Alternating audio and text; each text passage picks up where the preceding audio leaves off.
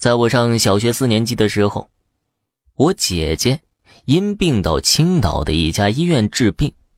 当时啊，我妈妈陪我姐姐住院，我和爸爸在家里。治病的花销非常大。那个时候，我家条件本来就不好，再加上我姐姐治病，家里经济非常拮据。我爸爸把家里的地都卖了，眼看着家里一分钱都没有了。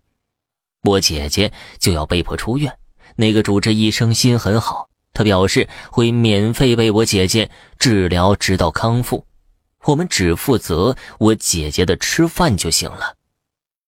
但是，祸不单行啊！就在这个积蓄到来的时候，我爸爸在家里操作电机的时候不小心割伤了手指，家里的杂活无法干了。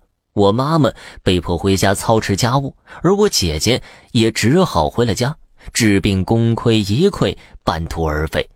之后不久的一个傍晚，我妈妈让我到院墙外拔几颗葱做饭用。我去葱地拔葱的时候，突然被一条无头的蛇吓了一跳。我原先以为那是一条没有头的蛇，但是我仔细一看，却发现它竟然有四条腿，真的。爪子跟鸡爪子一样，它还活着。它的头是标准的长方体，头的前方非常齐，不像蛇一样头部是圆滑的，所以我才误以为是一条没头的蛇呢。当时把我吓坏了，我急忙去叫我妈妈来看。我妈妈看了之后也感觉非常诧异，我们也不敢动它，它也非常老实，一动不动，只是尾巴轻轻的摆动。我印象中，他的头就像积木一样整齐，就是个典型的长方体，嘴边有胡须，身体不像蛇一样是圆筒形，他的身体横截面是一个三角形，背部是尖的，肚子是宽的，也就是说呀，他的身体是三菱形的。而我妈妈说他还有脚，但是当时我没有仔细看这一点。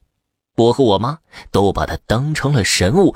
一会儿我们再去看的时候，他已经不见了。